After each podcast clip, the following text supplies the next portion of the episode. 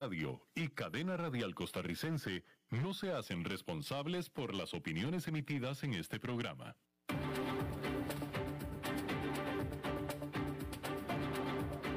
Inicia a las 5 con Alberto Padilla un programa diseñado con el objetivo de llevarte diariamente un tema de actualidad, acompañado siempre de reconocidos editorialistas, de lunes a viernes a las 5 de la tarde por CRC 89.1 Radio, a las 5 con Alberto Padilla.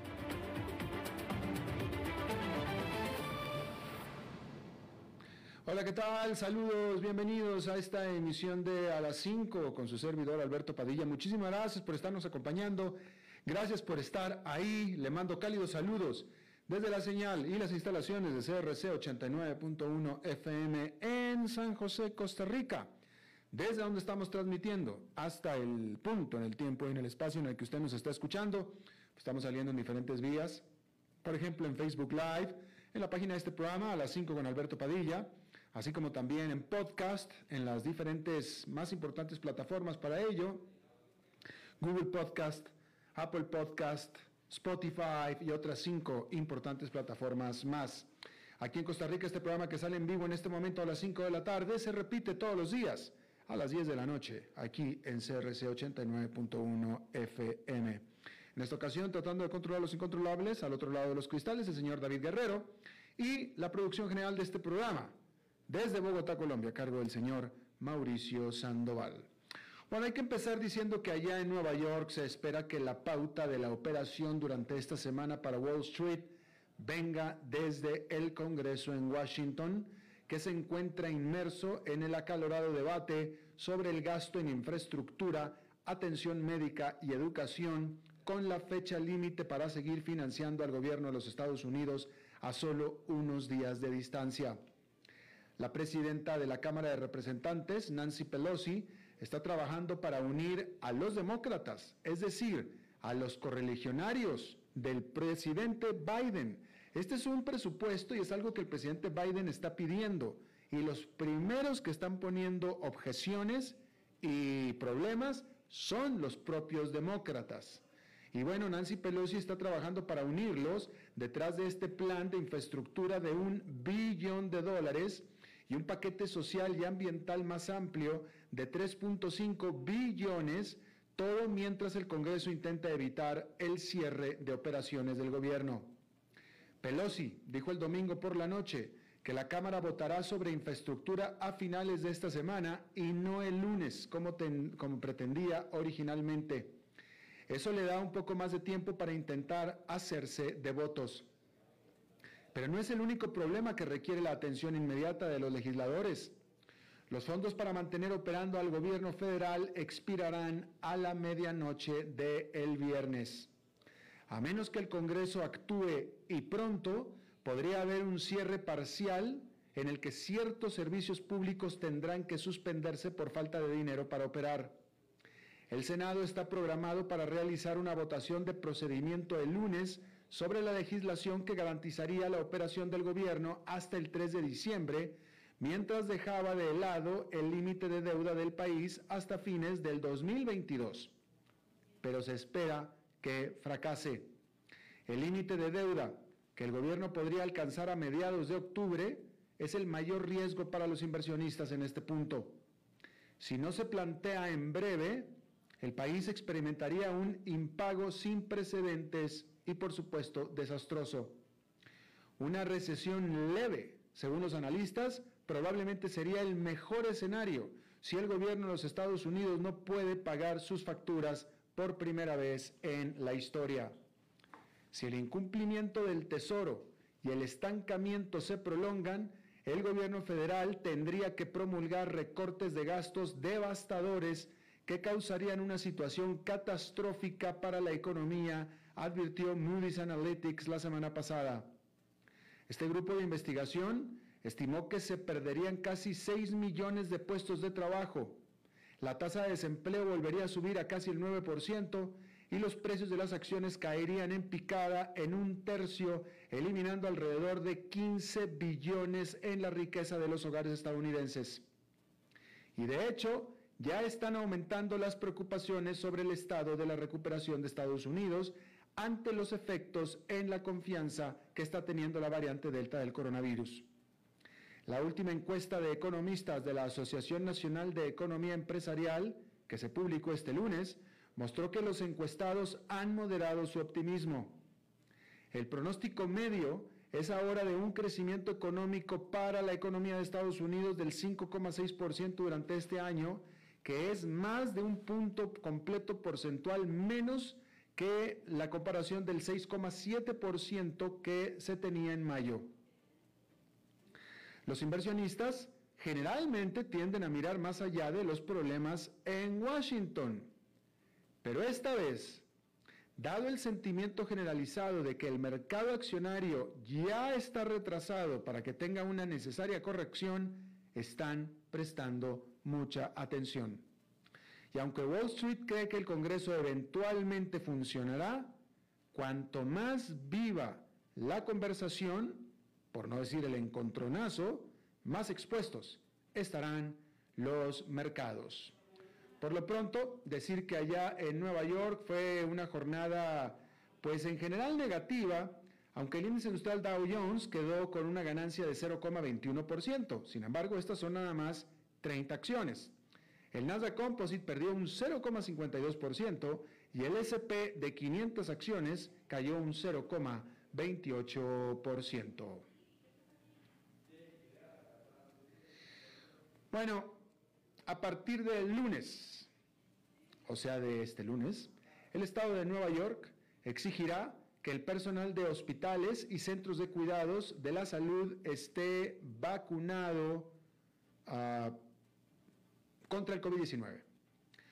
Los miles que se nieguen, que se espera que se van a negar, serán despedidos del sistema de salud. Y anticipándose a la escasez de personal, porque sí cree la gobernadora que no se van a vacunar, y por lo tanto los van a echar, entonces la gobernadora Kathy Hochul, que es la nueva gobernadora, pueda que recurra a importar trabajadores vacunados de otros estados. Pero aquellos que objetan por motivos religiosos mantendrán su trabajo por ahora, porque ellos en protesta demandaron a los funcionarios estatales y un tribunal decidió que no es necesario que cumplan con el requisito mientras el caso está pendiente. A medida que proliferan los mandatos de las vacunas, muchas personas buscan tales exenciones religiosas. Citan las escrituras que dicen tu cuerpo es un templo y advierte contra contaminarlo. Y la vacuna sería contaminarlo. A otros más les disgusta el hecho de que las vacunas se desarrollaron utilizando líneas celulares de tejido fetal abortado. Bajo la ley contra la discriminación, las firmas deben acomodar razonablemente a los empleados con creencias religiosas sinceras, a menos que esto cause afectaciones a la empresa. Podrían ofrecer, por ejemplo, a los aberrantes de las vacunas trabajo remoto, por ejemplo. Pero más desacuerdos entre las empresas y el personal terminarán en los tribunales y los jueces serán los que tendrán que decidir a qué exactamente se le puede considerar razonable. Y bueno, ya que estamos hablando de Nueva York, decir que en la Asamblea General de las Naciones Unidas el cambio climático fue el tema dominante, con una letanía de promesas y súplicas. La Asamblea cerró este lunes. El presidente Joe Biden prometió duplicar el financiamiento climático de Estados Unidos para los países en desarrollo. El presidente Xi Jinping dijo que China dejaría de financiar la energía del carbón en el extranjero Boris Johnson, el primer ministro de la Gran Bretaña, que será el anfitrión de la cumbre climática COP26 en Glasgow en noviembre, pidió audaces compromisos al tiempo que invocó tanto a la rana René como a Sófocles. Los países pequeños también hicieron denuncias. Por ejemplo, la diferencia entre 1,5 y 2 grados centígrados es una sentencia de muerte para Maldivas, dijo el presidente de ese país archipiélago. Compañeros líderes de la Alianza de Pequeños Estados Insulares instaron a los grandes emisores a poner fin a los subsidios a los combustibles fósiles para el 2023. La atención definitivamente se dirigirá ahora a la COP26, donde se espera haya por fin menos promesas y demandas y más acción concreta. Bueno, en otra información, decirle que la Junta Nacional de Seguridad del Transporte de los Estados Unidos tiene grandes preocupaciones sobre la nueva experimentación de vehículos autónomos de Tesla, pero no tanto por los conductores de los vehículos, sino más bien por los que no son conductores de los vehículos, por los peatones. Mientras que la presidenta de la National Transportation Safety Board, Jennifer Humdy, le dijo a The Wall Street Journal que primero se deben abordar los problemas básicos de seguridad, el viernes el fabricante de automóviles eléctricos lanzó su software beta de conducción autónoma completa. Los conductores ahora pueden solicitar acceso a características como dirección automática por las calles de las ciudades, aunque el sistema aún es beta, es decir, no está afinado al 100%. Para eso es beta, para afinarlo. La pregunta es, ¿qué es lo que tiene que pasar para que se afine? ¿Qué tipo de error tiene que suceder para que lo eliminen? Esa es la preocupación.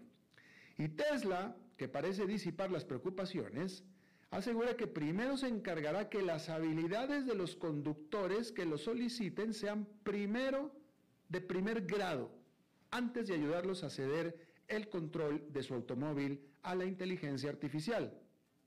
Pero el problema no es que los conductores, de acuerdo a las estadísticas, eh, a los estudios, no es que los conductores no tengan primer grado en sus habilidades de conducir. El problema es que cuando se saben que están con un sistema automático, prestan menos atención al camino por delante.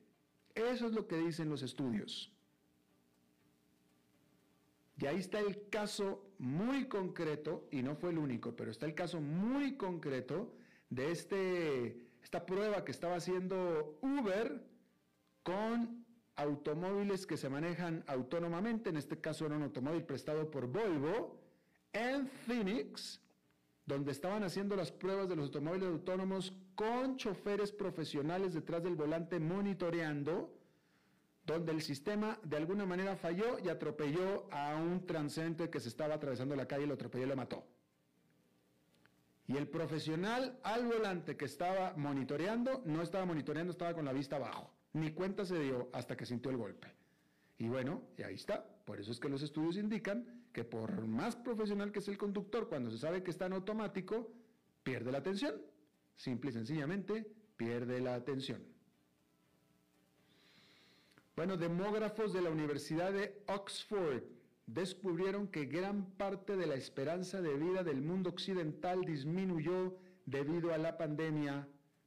Y al observar las estadísticas de muerte en Europa, Estados Unidos y Chile, los investigadores encontraron que la esperanza de vida se acortó en 27 de 29 países.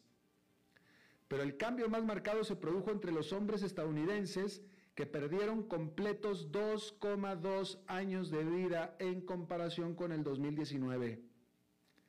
El descenso general, que borró casi seis años de mejoría, es el peor desde la Segunda Guerra Mundial. Pero se necesitan más estudios, especialmente en las naciones más pobres, por lo que, los autores del estudio esperan que más naciones compartan datos de mortandad. Bueno, en Europa, el resultado final de las elecciones de Alemania durante el domingo tardará en realidad semanas o incluso meses en desarrollarse. Pero para los mercados parece haberse evitado el resultado más perturbador. El Partido Socialdemócrata de Alemania, de centro izquierda, depende de quién le pregunte, hay quien dice que es de izquierda, pero yo digo que es de centro izquierda, dirigido por Olaf Scholz, ganó la mayor cantidad de escaños en el Parlamento del país según los resultados preliminares. El socialdemócrata, que es de centro derecha, obtuvo una estrecha victoria sobre los demócratas cristianos de la canciller saliente Angela Merkel. aunque el sucesor de oficial de Merkel no se decidirá hasta que se negocie un acuerdo de coalición. Ambos partidos ahora comenzarán a competir por los compañeros de equipo necesarios para formar una mayoría parlamentaria. Los bancos globales habían estado aconsejando a sus clientes que se prepararan para dos posibilidades. Una coalición de gobierno del socialdemócrata, el Partido Verde y el Partido Demócrata Libre, favorable a las empresas, o una configuración similar, pero con los demócratas cristianos, liderados por Armin Laschet al mando. Ambas oposiciones, mejor dicho, ambas opciones permanecen sobre la mesa, aunque la primera parece un poco más probable. Al respecto, el banco UBS escribió el lunes en una nota a sus clientes que tanto Scholz como Laschet han dicho que intentarán liderar el próximo gobierno de coalición. Ahora comenzarán el proceso de cortejar el favor de los verdes y el demócrata libre. Señalaron que los líderes tanto de los verdes como del demócrata libre han mantenido abiertas sus opciones tras el anuncio del resultado. La perspectiva de una coalición más de izquierda entre el socialdemócrata, los verdes y Die Link de extrema izquierda habría sido el mayor impacto para los inversionistas. Pero eso ha sido ya descartado, ya que el Partido Verde obtuvo peores resultados de lo esperado, al igual que el partido de izquierda Die Link, haciendo inviable entonces una coalición de partidos de izquierda. De tal manera, entonces, que el consenso de los analistas es que no deberá haber grandes cambios de políticas económicas ni de perspectivas de crecimiento para esta, que es la principal economía de Europa. Y bueno, más de, más bien, más bien a regañadientes, es que el gobierno británico está distribuyendo hasta 10.500 visas temporales de trabajo a camioneros extranjeros y trabajadores avícolas para aliviar la escasez relacionada con el Brexit y la pandemia. British Petroleum dijo que el 30% de sus estaciones de servicio se quedaron sin combustible el domingo aunque el gobierno insiste en que la culpa es de las compras de pánico. La Asociación de Minoristas de Gasolina afirma que casi dos tercios de sus miembros se quedaron sin suministros. El gobierno británico suspendió las leyes de competencia que regulan a las empresas petroleras para ayudarlas a abordar la escasez de combustible. Según los informes, el gobierno reclutará tropas para abordar la escasez de conductores de camiones cisterna pero algunos observadores aseguran que el Brexit ha provocado un éxodo de transportistas nacidos en el extranjero. El ministro de Transporte de la Gran Bretaña pidió a la población que acuda a llenar el tanque de gasolina, pero solo como lo haría en cualquier otra semana del año, no antes ni más seguido. El otro problema del huevo y la gallina involucra, de hecho, a las aves reales, con una escasez de trabajadores que amenaza a los supermercados de quedarse sin aves de corral tan pronto como para antes de Navidad. Y para eso se están ofreciendo 5.500 visas a procesadores de carne que vengan del extranjero. Y si todo esto no funciona, se espera que pueda haber otra apremiante escasez más de arbolitos de Navidad que en su grueso se importan y también pudieran no llegar. Bueno, en Islandia, este domingo, las celebraciones estaban a la orden del día brevemente, ya que los resultados de las elecciones anticipadas mostraron que el Parlamento se había convertido en el primero de Europa con una mayoría femenina con 33 de los 63 escaños, o el 52%. Pero luego, vino un recuento en el oeste de Islandia que dio tres asientos a los hombres, volviéndolo a ser mayoría masculina. Sin embargo, con un 48%, sigue siendo el porcentaje de mujeres más alto de Europa. Aún así, el viejo continente sigue por detrás de otras regiones y aunque no lo crea, por ejemplo, Ruanda tiene 61% de participación femenina en el Parlamento. Cuba, Nicaragua y México están alrededor del 50%. Mientras tanto, hay que decir que en Suiza, una gran mayoría de votantes aprobó la, la legalización del matrimonio entre personas del mismo sexo, siguiendo lo que hicieron los Países Bajos hace 20 años y muchas otras naciones europeas han emulado desde entonces. Hay que decir que en el referendo en, Suiza, en Suiza, el 64% de los ciudadanos se manifestó a favor de permitir el matrimonio entre parejas del mismo sexo. Ya se había autorizado desde 2007 las, eh, em, eh, ¿cómo sería la palabra? Asociaciones civiles. Asociaciones civiles, debe haber un término mejor, pero no lo encuentro en ese momento, pero lo estoy leyendo en inglés. Pero digamos que asociaciones civiles para las parejas del mismo sexo, eh, pero sin embargo no tenían los mismos derechos completos que todo un matrimonio, y eso fue lo que se aprobó el domingo. Hay que decir que también los votantes en San Marino votaron abrumadoramente para legalizar el aborto. Este pequeño país que está enclavado en Italia era uno de los muy pocos lugares en Europa donde el aborto era totalmente prohibido. ¿Qué decir eso?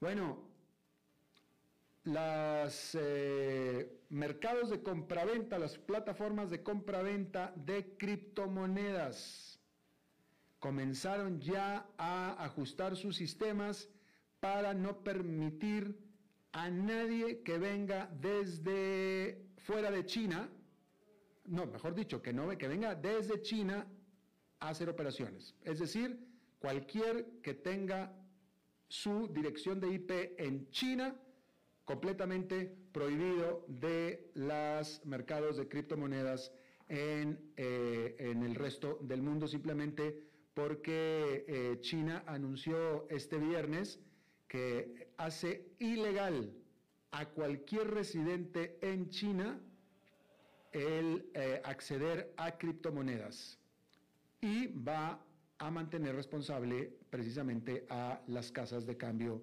de criptomonedas. Y se trata de, pues, el último medida que toma China sobre las monedas digitales, las cuales mandó fuera del país después de que prosperaran. O sea, la, cuna principal de las criptomonedas había sido China. Y con esto, las acciones asociadas con las criptomonedas se desplomaron en el Hong Kong, cuando, en, el mercado de Hong Kong cuando se dio a conocer esta noticia. Eh, bueno, y por cierto, ya que estamos hablando de China, hay que decir que el Consejo Estatal de China anunció que reducirá la cantidad de abortos que se proveen por propósitos no médicos y aparentemente esto es para eh, en beneficio de la salud de la mujer china. Eh, China, siendo el país más populoso del mundo, tiene una tasa de fertilidad que está desplomándose de manera muy importante. En promedio, en, durante el 2020, la mujer china tiene 1,3 hijos. O sea, casi todas tienen uno, alguna que otra tiene dos o más de uno. Eh, la notoria política de un niño por familia que se puso en efecto desde 1980 hasta el 2015, fue cambiada este año por tres hijos por familia como máximo, como máximo. Pero no parece que las parejas chinas están muy interesadas en ese asunto. Y bueno, esta asociación para compartir vacunas de COVID-19, el COVAX, va a reescribir sus reglas para tratar de enviar más cantidad de vacunas hacia los países que hasta ahora han recibido menos vacunas. Esto según informa la agencia de noticias Reuters. Porque de la manera en que están escritas las reglas del COVAX hoy en día, estas se reparten en base a el tamaño de la población del país. Y por tanto entonces los países ricos grandes recibían grandes cantidades de vacunas de COVAX con todo y que estos países ya compraban grandes cantidades a las farmacéuticas directamente. Decir que COVAX ya ha enviado 300 millones de dosis a 140 países, a pesar de todos los problemas que ha habido en las cadenas de suministro y de distribución. Bien, ahí lo tiene usted. Eh, déjeme le comento antes de ir a una pausa, porque esto es eh, interesantísimo. Aquí yo le informé, yo aquí le informé acerca de esta eh, auditoría que se hizo sobre las boletas de votación en el estado de Arizona. Las boletas, esta auditoría auspiciada por el Partido Republicano, ¿sí?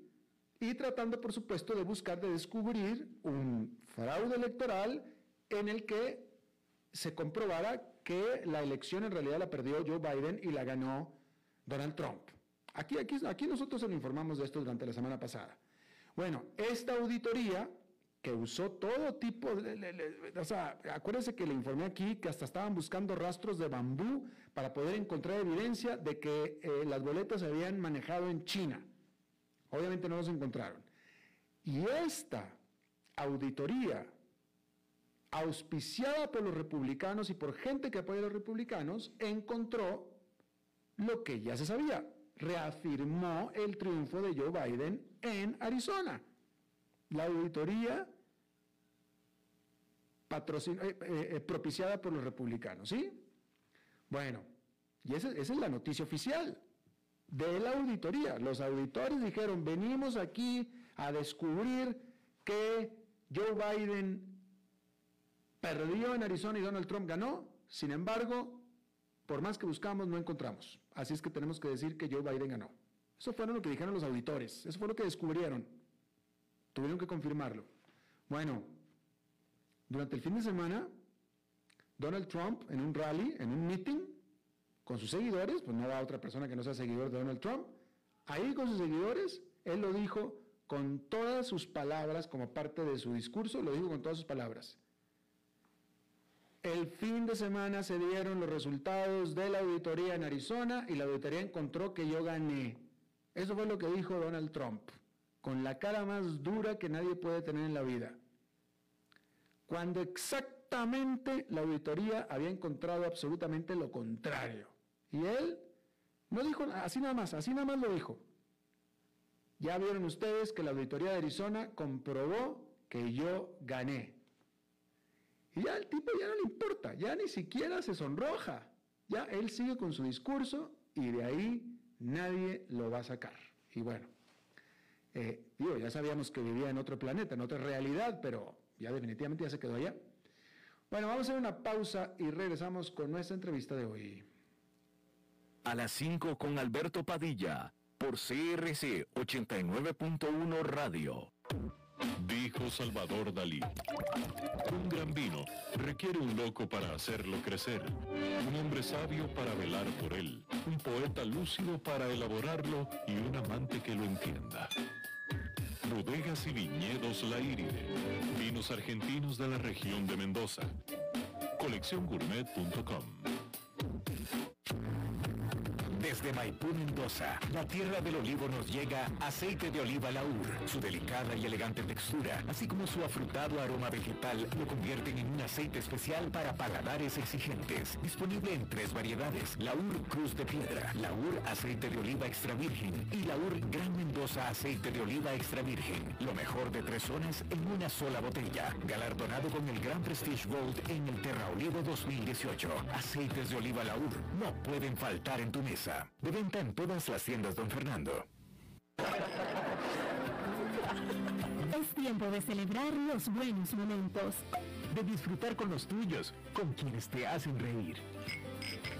Es tiempo de celebrar lo que te mereces con aquellos que compartís la experiencia de vivir. Porque siempre tendremos a alguien con quien celebrar.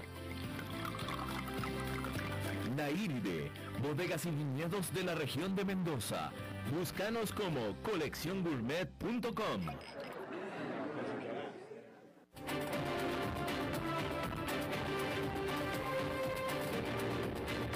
Seguimos escuchando a las 5 con Alberto Padilla.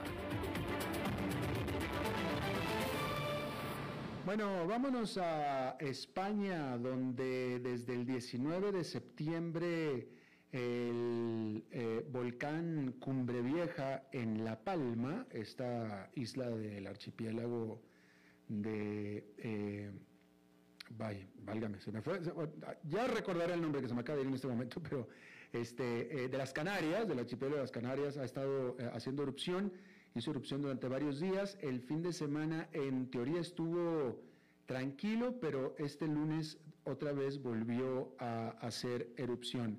Hasta ahora parece ser que no ha habido pérdidas humanas, cosa que es una, gran noticia, pero sí el volcán este ha, eh, hecho afectaciones importantes a la infraestructura. Casas, muchas casas han sido destruidas y una importante plantación de bananas, porque resulta que España es productor de bananas en las islas. Y bueno, esta nota es de interés porque, pues, América Latina es tierra muy fértil de volcanes, ¿no? Bastante.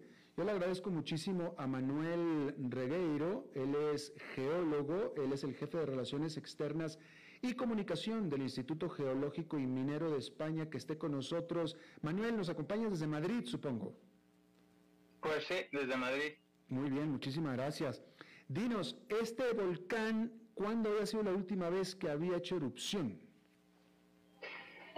Bueno, este volcán no había hecho erupción nunca. Es ah. un volcán nuevo, recién salido del horno, yo diría. Este volcán en esta isla eh, había otros volcanes. El, hace 50 años fue la última erupción de otro volcán en, en la isla de La Palma que se llama Teneguía y anteriormente ha habido muchos volcanes en esa isla porque es una isla volcánica que está compuesta de erupciones. En tiempos históricos, desde 1400 hasta la actualidad, ha tenido erupciones en diferentes puntos de la isla, pero este es un punto nuevo. Este es un punto nuevo que nadie se imaginaba y nada de nada, y de pronto lo que era una montaña, un cerro, explotó. Bueno, no que se sabe muy bien que esta zona es volcánica porque ha tenido erupciones históricas y no es que no nos imagináramos. De hecho, hubo una serie de enjambres sísmicos que iban diciendo que iban a entrar en erupción y de hecho se, eh, evacuó, se evacuaron a más de 6.000 personas antes de que entrara en erupción. Y se esperaba que, vaya, hubo un punto en el que ustedes, los expertos, ya decían, aquí este cerro se va a convertir en volcán. Pues sí, es así como funciona hoy en día la sísmica. Oh, wow. Y, sí, claro, eso se puede hacer. Todos los todos los países que hay volcanes normalmente tienen monitorizados con red sísmica, también con el satélite Sentinel que te dice si hay elevación del terreno. Entonces, en el momento que combinas que hay elevación del terreno y además hay un enjambre sísmico eh, y que este enjambre sísmico está ya muy cerca de la superficie, a menos de un kilómetro, pues te da pistas para decir que es probable que entre en erupción, por eso se hizo. Ha habido otros años que con la misma disposición, mismos enjambres, también elevación del terreno, al final no entra en erupción, pero esta vez sí. Oye, pero qué caprichosa es la, la, Tierra, ¿no? Por ejemplo, como en, una, en un lugar como La Palma, que tiene varios volcanes, es decir, déjame te lo digo, a como lo entiendo yo, que no sé nada de vulcanología, pero habiendo tantos escapes, tanta este, tubería por donde poder explotar, por donde tantos, tantos volcanes ya activos, de pronto dice, no, ahora quiero aquí por este lugar nuevo. A ver, en La Palma no, los volcanes no estaban activos. No, ya le digo que la última erupción fue hace 50 años. Ah. En realidad la última erupción en, en, las Islas Canarias fue en la isla del Hierro, que está un poco más al sur, y además fue submarina es esperable que en un territorio de intraplaca como es este de las Islas Canarias, muy distinto a Costa Rica, donde están en el cinturón de fuego y por lo tanto están más acostumbrados a que haya, haya volcanes, aquí todas las islas son volcánicas, pero están en una posición de, la, de las placas tectónicas completamente distinto. Es lo que en geología llamamos un punto caliente y eh, de los, las diferentes islas se han ido creando más bien las más antiguas hacia el este y las más modernas hacia el oeste debido a que mientras que en la estenosfera, que es una parte del manto terrestre, se mantiene una zona caliente, digamos, con cámaras magmáticas, la litosfera, que en este caso es corteza oceánica creada en el, en el rift el centro oceánico, que también está bastante, relativamente eh, cerca de, Costa Rica, si lo miramos a nivel global, pues ese material va, se dirige, sale del rift centrooceánico y se dirige hacia África. Es decir, que digamos que las islas van creciendo hacia el oeste porque eh, el crecimiento de corteza oceánica es hacia el este. Pero bueno, esto es un poco complejo. Lo que sí es seguro es que sabemos perfectamente que es una zona volcánica, que se repetirán eh, los volcanes, porque esas islas han sido volcánicas desde su origen hace millones de años, y que no nos sorprende. Lo que pasa es que cualquier persona que viva por allí, pues obviamente sufre como están sufriendo los palmeros con más de 600 viviendas destruidas y 6.000 personas que han tenido que abandonar sus hogares. Por supuesto. Ahora, este, este viene eh, en erupción desde al menos el septiembre, 19 eh, de septiembre creo que es cuando empezó la actividad. Eh, tú me vas a corregir. 19 de septiembre, ¿no es cierto? Sí. Entonces ya lleva, ya lleva, bueno, pues poco más de una semana. hoy, este lunes, volvió otra vez a, a hacer emanaciones. ¿Hasta cuánto tiempo puede durar la erupción de un volcán? Bueno, hay muchos tipos de volcanes y por lo tanto los tiempos dependen del tipo de volcán. En este caso son un tipo de volcán que se llama estromboliano, que es un poco entre el, pliniano del Vesubio y el, y el ah, hawaiano de Hawái. Es decir, eh, por un lado, mm, lavas muy espesas eh, con mucha sílice y lavas muy fluidas en Hawái con muy poca sílice. Este es intermedio, es decir, eh, las lavas son más o menos fluidas y, tiene episodios más o menos explosivos y episodios más o menos lábicos. ¿Cuánto puede durar? Bueno, en esa isla los, eh, las erupciones históricas conocidas desde 1400 eh, y pico han oscilado entre los 25 días del Teneguía, que es el último volcán que entró en erupción en esa zona, a los sesenta y tantos, 70 días de algún otro de estos volcanes históricos. O sea que puede ser entre uno y dos meses. Bueno, esto es lo que dice la historia de la isla, pero los volcanes no se comportan como los seres humanos quisiéramos, seguramente. Es más, seguramente a los seres humanos no les interesaría mucho que hubiera volcanes.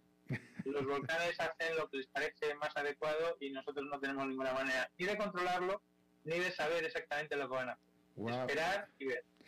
Es cierto que, eh, según leí yo, eh, pero pues los periodistas de lo último que somos expertos en vulcanología, pero es cierto que uno de los temores es que la lava llegara al mar, porque una vez que llega al mar, los gases que pudieran, los vapores, serían tóxicos.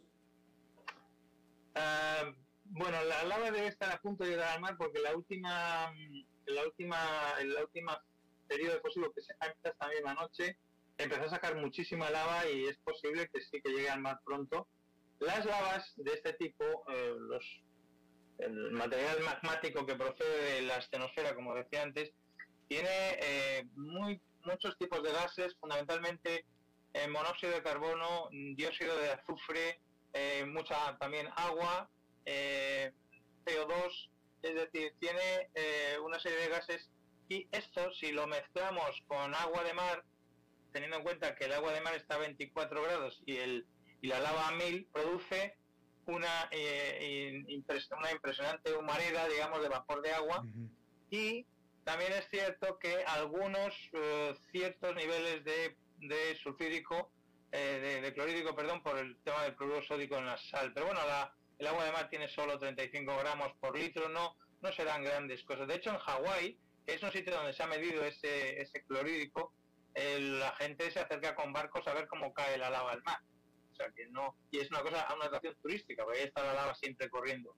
Producirá una enorme eh, columna de vapor y además eh, la lava se fragmentará, se formará una, enorme turbidez en la costa que alejará naturalmente a los peces y la y a la, a la flora de la costa pues no les sentará nada bien. Imagino que a los pescadores que viven de eso tampoco, pero se recuperará en un pocos meses en función del tiempo que esté saliendo lava y haciendo este efecto. Claro, eh, esa lava que llega al mar, entonces bueno, entonces corroboras que en realidad los gases no, no, van a ser necesariamente tóxicos o letales cuando menos. Este... Bueno, de hecho en esta isla solo han muerto personas por erupciones por los gases que emiten, es decir, sí son tóxicos, lo que pasa es que obviamente uno no se acerca mucho y pues, si te pones ahí al lado del punto donde la lava cae al mar y dedicas a respirar esos gases, con mayor o menor toxicidad, desde luego no es sano para la salud. Claro, claro. Eh, esta lava que llega al mar, ¿qué, ¿qué, pasa cuando una vez que ya está bajo el agua? ¿Se solidifica? ¿Qué, qué hace? Efectivamente. Primero, em, eh, estas lavas, al ser más espesas que las de Hawái, en Hawái, eh, al caer la gota de lava fundida al mar, forma unas rocas que nosotros llamamos pilolavas, lavas almohadilladas. Es decir, se enfrían se hace una, una bola que por el exterior se enfríe, por dentro sigue estando caliente. En este caso, como son lavas mucho más eh, espesas que las de Hawái, se fragmentará en mil pedazos, se formará vidrio volcánico, se formará el agua, en, se enturbiará muchísimo, eh, pero eh, en definitiva, poco a poco se acumulará en el fondo y luego irá formando nueva isla, como ha ocurrido en anteriores erupciones, como el Teneguía o la de San Juan, en la de San Juan, por cierto, eh, se formó un delta de lava que ahora mismo está cubierto de plataneras. Y bueno, hablando de los plataneros, que en teoría eh, esta lava ha destruido, eh, cuando todo esto pase, esas tierras en teoría serán muy ricas, ¿no? Bueno, vamos a ver. En primer lugar, sí, el territorio volcánico acaba siendo rico, pero no inmediatamente. Mm. lo que va a ocurrir con el territorio ocupado por las lavas es que se formará una cosa que en geología llamamos mal país y que seguro que en, Costa Rica debe haber alguno, porque siempre que hay una erupción con lavas, ese terreno es muy, tarda muchísimo en recuperarse para la agricultura, porque es que simplemente no se puede ni entrar. Entonces lo que va a ocurrir, como ya ha ocurrido en las erupciones anteriores, es que un territorio quedará inútil para ningún uso, salvo que bueno se hagan obras y se habrá que eh, recuperar las carreteras, volando las, las coladas, etcétera, y eventualmente se puede recuperar ese tipo de tierra echando otra tierra por encima y plantando cosas, no es imposible. Pero eso de que las tierras volcánicas son muy fértiles es cierto, pero tras miles de años. Ah, qué interesante, qué interesante. Hablando propiamente de España, eh, en España no hay volcanes en el país, en, continentalmente, ¿o sí? Sí, pero están extintos. Tenemos volcanes en Almería, tenemos en Ciudad Real, relativamente cerca de Madrid, tenemos volcanes, esto hablando del terciario, del ah. terciario, la época geológica, es decir, los recientes.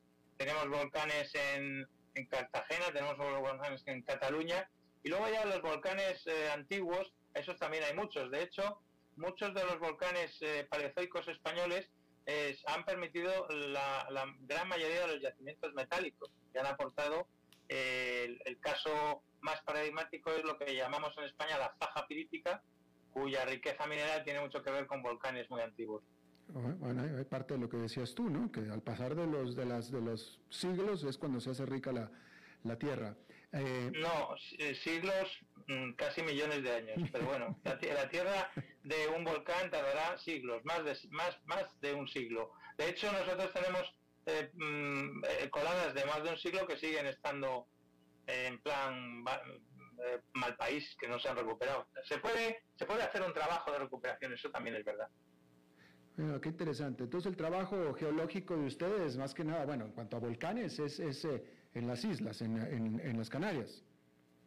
Efectivamente, nosotros, eh, como el Instituto Geológico, ahora mismo tiene una, un equipo de gente trabajando en las Canarias, con drones y con sistemas de medición de gases y de velocidad de lava, eh, y bueno, eh, de todos modos en España la responsabilidad del vulcanismo es, eh, y de la red sísmica es del Instituto Geográfico Nacional, que es quien da estos datos que yo estaba comentando del, del Sentinel en cuanto a elevaciones del terreno. La red sísmica da los datos de terremotos y otra cosa muy importante en vulcanismo es lo que llamamos el tremor. El tremor es una vibración que produce la lava al salir y es como si cuando ponemos una mano encima de un tubo que pasa agua, notamos esa vibración del agua pasando, pues el tremor es la vibración de la lava pasando. Hoy por la mañana el tremor bajó muchísimo y ahí por la tarde el tremor volvió a subir porque empezó a salir lava, pues mucha lava, ¿no? Eh, los institutos, en, Canarias hay un, instituto que se llama el Instituto Volcanológico de Canarias, que también hace trabajos, y finalmente hay un plan de emergencias volcánicas, se llama el PVOLCA, que coordina a Protección Civil, Cruz Roja y los centros de investigación. Sí, bueno, eh, eh, la gente que, eh, las casas que se han perdido, ¿es de pobladores, de gente que, vivía ahí o eran más bien casas de fin de semana de veraniego? No, era población local, muchas de esas, algunas eran casas autoconstruidas Mm. de relativa baja calidad, pero también había casas de medio millón de euros. Ah, mira, bueno, pues lástima por los que vivían ahí, eh, estarán en albergues ahí, pero bueno, pues en fin, este, la vida, la vida volcánica acá en Centroamérica la conocen bien, definitivamente. Eh, pues sí. Manuel Regueiro, eh, geólogo, jefe de Relaciones Externas y Comunicación del Instituto Geológico Minero de España, te agradezco mucho que te hayas quedado levantado hasta tan tarde para hablar con nosotros. Ha sido un placer. Gracias, igualmente. Bien, vamos a hacer una pausa y regresamos con Eugenio Díaz. A las 5 con Alberto Padilla, por CRC 89.1 Radio. Dijo Salvador Dalí. Un gran vino requiere un loco para hacerlo crecer, un hombre sabio para velar por él, un poeta lúcido para elaborarlo y un amante que lo entienda. Bodegas y viñedos La Iride. Vinos argentinos de la región de Mendoza. Colecciongourmet.com desde Maipú, Mendoza, la tierra del olivo nos llega aceite de oliva Laur. Su delicada y elegante textura, así como su afrutado aroma vegetal, lo convierten en un aceite especial para paladares exigentes. Disponible en tres variedades: Laur Cruz de Piedra, Laur Aceite de Oliva Extra Virgen y Laur Gran Mendoza Aceite de Oliva Extra Virgen. Lo mejor de tres zonas en una sola botella. Galardonado con el Gran Prestige Gold en el Terra Olivo 2018. Aceites de oliva Laur no pueden faltar en tu mesa. De venta en todas las tiendas, don Fernando. Es tiempo de celebrar los buenos momentos. De disfrutar con los tuyos, con quienes te hacen reír. Es tiempo de celebrar lo que te mereces con aquellos que compartís la experiencia de vivir. Porque siempre tendremos a alguien con quien celebrar. Naíride, bodegas y viñedos de la región de Mendoza Búscanos como colecciongourmet.com.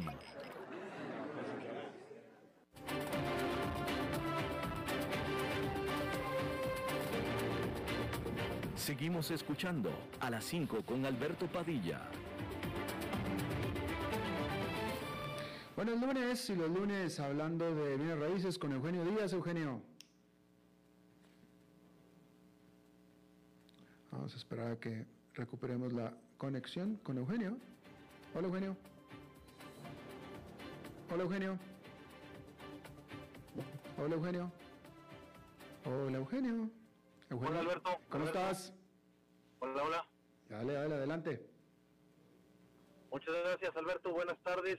Me da mucho gusto estar con ustedes nuevamente este lunes aquí en el programa de Alberto Padilla. Bueno, el día de hoy en el tema de los bienes raíces les quiero platicar que yo estoy contento porque he estado eh, conversando con diferentes personas del sector inmobiliario corporativo y me refiero a las personas que construyen, que desarrollan y que promueven oficinas, oficentros eh, y todo este tipo de, inmuebles corporativos. Y, y yo les quiero decir, como muchos de ustedes que seguramente nos están oyendo, eh, como muchos de ustedes, yo paso por las calles de Costa Rica y me doy cuenta que se están construyendo y se siguen construyendo cada vez más edificios, cada vez más construcciones dedicadas a oficentros o oficinas. Y eso lo vemos en la carretera 57, lo vemos en el este, en Curridabat, en, Tibás, en, en varios lugares del país pasamos acá en la, en la ciudad y vemos que se están construyendo más, más y más oficinas. Y uno piensa y dice, bueno, ¿qué no se supone que estamos en medio de una supuesta crisis donde uno de los principales problemas que trajo la pandemia fue que las oficinas más bien se han reducido, los negocios han cerrado, eh, varias oficinas internacionales se han ido, algunas otras han ocupado menos espacios que el que tenían y dice uno, bueno, entonces, ¿cómo puede estar pasando que cada vez vemos más construcciones de oficinas acá en Costa Rica? Y les voy a decir la opinión de los expertos y que hemos eh, analizado en, en todas estas últimas semanas. Resulta ser que efectivamente las compañías cuando empezó la pandemia pasaron gente a vivir, a, a trabajar eh, a sus casas, es decir, el teletrabajo. Sin embargo, poco a poco, esas empresas y la gran mayoría, y hablo, sobre todo de transnacionales, son empresas que se han dado cuenta que el teletrabajo no es del todo funcional. Entonces, muchos de ellos han hecho un trabajo mixto, algunos días en las casas de los mismos empleados se sigue llevando a cabo ese teletrabajo, pero ahora también acuden o, o los obligan a acudir a las oficinas por lo menos dos o tres días a la semana. Y muchas otras compañías transnacionales ya han quitado la modalidad del teletrabajo y los les piden a los empleados regresar a las oficinas. Bueno, pues siendo así, estas oficinas grandes, estos negocios tan grandes o transnacionales, ahora en lugar de haberse reducido, ahora ocupan espacios más grandes. ¿Por qué? Porque las personas que trabajan en la nueva normalidad que estamos viviendo, ahora tienen que estar más separados unos de otros. Por lo tanto, los escritorios, las áreas de convivencia, los comedores, y es decir, todas las áreas de trabajo de una compañía ahora se han ampliado, ahora son más grandes, ahora necesitan más espacio. Entonces, han, han decidido las compañías, y claro que no puedo generalizar, pero muchas de ellas, que es mejor hacer un trabajo directamente en las instalaciones, mucho mejor que el teletrabajo, que pensábamos que se quedaba, y además han visto que ahora la gente necesita sociabilizar, que era una de las quejas que se tenían también. La gente al principio estaba muy contenta trabajando en sus casas, pero los seres humanos nos gusta sociabilizar, entonces extrañamos ese tema de, del convivio con los compañeros de trabajo. Y es por eso que actualmente acá en la ciudad en el país se están haciendo muchos edificios de oficinas que ustedes los pueden estar viendo y la gran mayoría de esos edificios ya tienen desde la construcción contratos celebrados de alquiler o de compra-venta para cuando se termine ya casi ocupado por compañías transnacionales. Bueno, es por eso que hoy en día vemos cada vez más construcción y que pues, pudiéramos estar pensando, como yo lo pensaba hace unos días, ¿por qué tanta construcción de oficinas si se supone que la economía no está tan bien. Bueno, pues ahí tienen, tienen la respuesta, Alberto, y, y todos los radioescuchas. No sé qué, qué opinión tengas a esto, Alberto, me gustaría tu punto de vista. No, no, me parece muy interesante, te estoy escuchando. Entonces, por tanto, los precios se han mantenido, Eugenio. Pregunta. Los precios se han mantenido y tienden a subir. Hablo del medio inmobiliario corporativo. Tienden a subir un poco porque está habiendo cada vez más demanda y eso hace que los precios puedan llegar a subir un poco. Mira qué interesante. Bueno, pues este, aviéntate los anuncios, ya sabes que aquí tienes este eh, la portería abierta para que metas los goles. Muchas gracias, querido Alberto. Bueno, quiero invitar a todos los radioescuchas de tu programa a que escuchen mi programa que se llama Club Inmobiliario Radio, que transmitimos por esta misma eh, eh, por esta misma estación todos los sábados de una a dos de la tarde hablamos únicamente temas del medio inmobiliario, del sector de los bienes raíces y de todo su acontecer nacional e internacional. Así es que los espero con mucho gusto para que nos sigan los sábados de 1 a 2 por aquí, por CRC 89.1 FM. Bueno, gracias Eugenio, nos vemos el próximo lunes. Igualmente, gracias, que tengan una feliz semana a todos. Muy amables. Hasta luego, Alberto. Hasta luego. Y bueno, eso es todo lo que tenemos por esta emisión de A las 5 con su servidor Alberto Padilla. Muchísimas gracias por habernos acompañado. Espero que termine su día en buena nota, en buen tono y nosotros nos reencontramos en 23, en 23 horas. Que la pase muy bien.